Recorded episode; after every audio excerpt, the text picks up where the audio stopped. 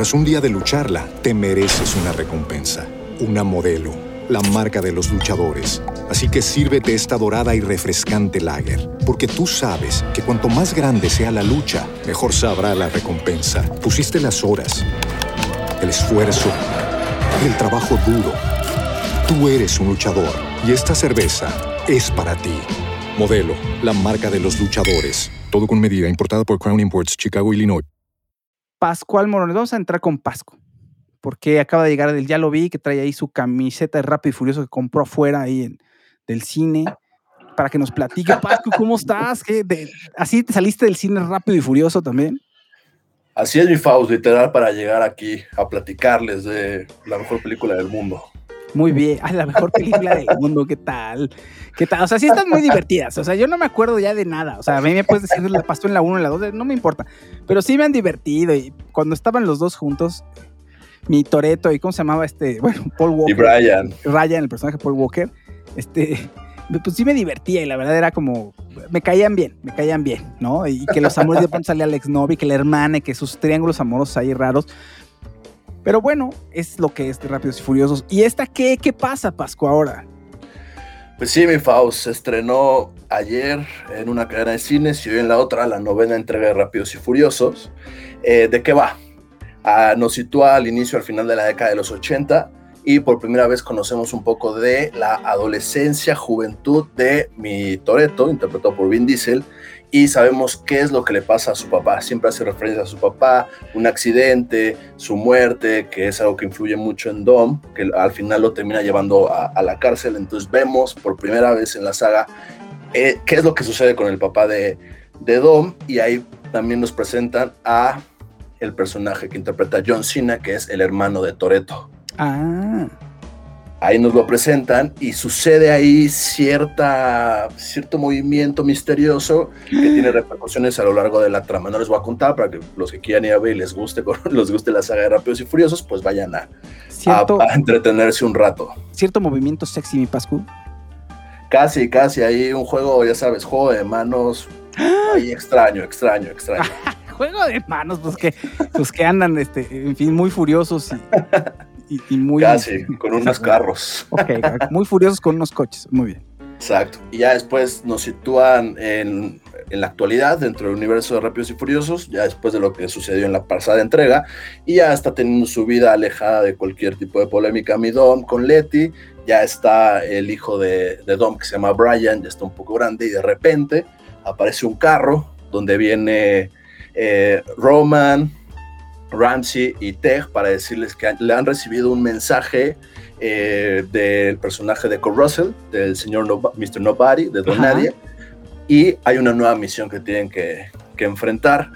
Toreto no quiere porque ya está viendo una vida de, de paz, eh, está bastante contagiado por la vida que tiene su hermana con Brian, así que no quiere, no quiere, y al final encuentra un pequeño detalle en el video que reciben que lo hace animarse. ¿Y cuál es ese detalle? Que después de mucho tiempo se encuentra con su hermano. Su hermano es quien está detrás de, de, de esta, de este asalto al, al avión de, del, de Mr. Nobody. Uf. Siempre lo, ya se quiere retirar y no lo dejan. Sí, O sea, no, si- él solo quiere ser feliz. Él también quiere casarse y tener hijos y no lo dejan, fíjate. sí, no, pobre de mi Toreto. Y bueno, ya de eso va la película, ¿no? Entonces, eh, si me gustó, pues, ¿qué te digo, Faust? O sea, es una típica película de rápidos y furiosos. Pues sí, creo que lo decía hace, creo que lo- te lo dije, no sé si el pasado o hace dos programas, que es la saga que me gusta para ir como a desconectarme y ver, y sé que voy a ver muchas jaladas, muchas incoherencias, pero me van a divertir. Claro, Eso sí. es rápido, o sea, hay muchas cosas que son completamente sin sentido, o sea, ya prácticamente son superhumanos, de hecho empiezan a hacer ya un juego entre ellos, el personaje de, de Roman hace un juego, ¿no? Como que está constantemente diciendo, oigan, ¿se han dado cuenta de que hemos enfrentado submarinos, hemos destruido ciudades y no nos pasa nada? O sea, ahorita me enfrenté a 14 soldados que todos me disparaban y nada más tengo dos rasguños en mi chaqueta. O sea, como que ya también ellos empiezan a burlarse de que saben que estamos viendo mucha jarada, ¿no? Mucha incoherencia. Entonces, ¿Cómo se, eh, por cómo esa- se llamó? ¿Cómo se llamó el spin-off que hizo La Roca? Hobbs y Shaw. Hobbs y Shaw. Hobbs y que Shaw. Ahí era como, como mi pobre angelito, pero en la isla de natal de, de mi roca, ¿no? Sí. que era como de, los vamos a esperar aquí, vamos a ponerle trampas a todos los que van a venir por nosotros, que ya era el colmo, o sea. Todo, Pero sí, ese tipo de cosas que pasaban en esa película, mi roca sosteniendo un helicóptero así, agarrando una cadena, o sea, acá lo ves, pero Toreto con dos cadenas, o sea, destruyendo una estructura, así, dos vigas jalándolas con sus brazos. y el Capitán América, fíjense. Exacto, o sea, son ese tipo de cosas que debes como adentrarte dentro del universo de lo que estás viendo para decir como de, bueno, puede pasar, pero obviamente si no, si no la dices no tiene sentido. Y además, como bien se estuvo rumorando, hay escena en el espacio, mi Faust. Híjole. Llegaron al espacio. No, no, no. ¿Y eso cómo lo resuelven? Pasa unas. cosas. dilo, ya no. dilo, dilo. Dilo. O sea, lo que pasa es que tiene, o sea, están.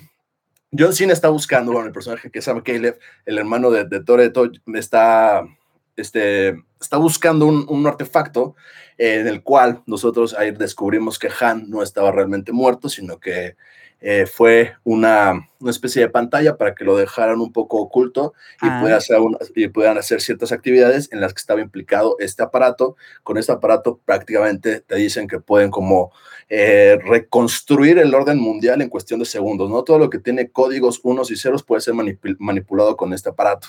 Entonces, para que este aparato funcione, tiene que conectarlo a través de un satélite y parte de, del equipo de, de Toreto tiene que pues llegar e impedir que el satélite pueda hacer conexión con, con este aparato. Así que hay, una como secuencia supuestamente basada en ciencia y en números, donde un carro modificado con cohetes despega de la parte superior de otro avión que está como a cierta altura y va, sale hacia la órbita y ahí hacen algo que no les voy a contar para que vean lo que pasa ahí con ese satélite, pero sucede algo, o sea, no, no les sale el plan a la primera y tienen que improvisar y ahí hacen como una cosa bastante jalada, pero que bueno. Okay. Dentro del momento dices como de wow.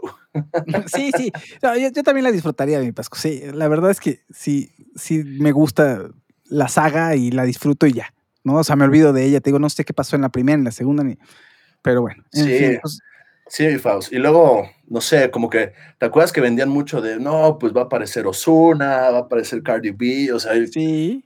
No, 35 segundos mi Osuna. Ah, porque en algún momento hay este juego de, vemos qué pasaba en la vida de Toreto cuando pasa el, accidente de su papá y lo que está pasando actualmente. Entonces, dentro de esos viajes al pasado, mi Toreto conoce, o sea, te presentan cómo conoce a, a, los personajes de Teo Calderón y de Don Omar que aparecen en la película 5 en Brasil de su versión joven de Don Omar es Osuna. Ah, ok, ok.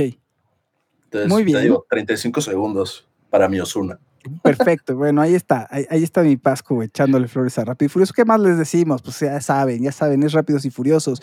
Pascu, síganlo en arroba Pascual Morones en Twitter y en arroba Pascual Morones en Instagram. ¿Qué pasó, mi Pascu? No, que tengan cuidado porque, o sea, si no les late, neta, ahórrense porque son dos horas y media de estar ahí sentado viendo muchas jaladas de carros.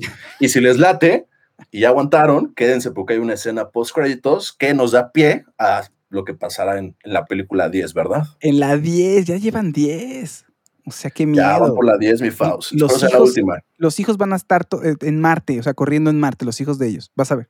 Sí, y obviamente hacen bonitas referencias a mi Brian, que ahora esta misión, como involucra a los Toreto, la que debe ir a pelear es mía, y entonces Brian se queda cuidando a todos los hijos en algún lugar del mundo, escondido. Exacto, sí, sí, sí, muy bien, me parece perfecto.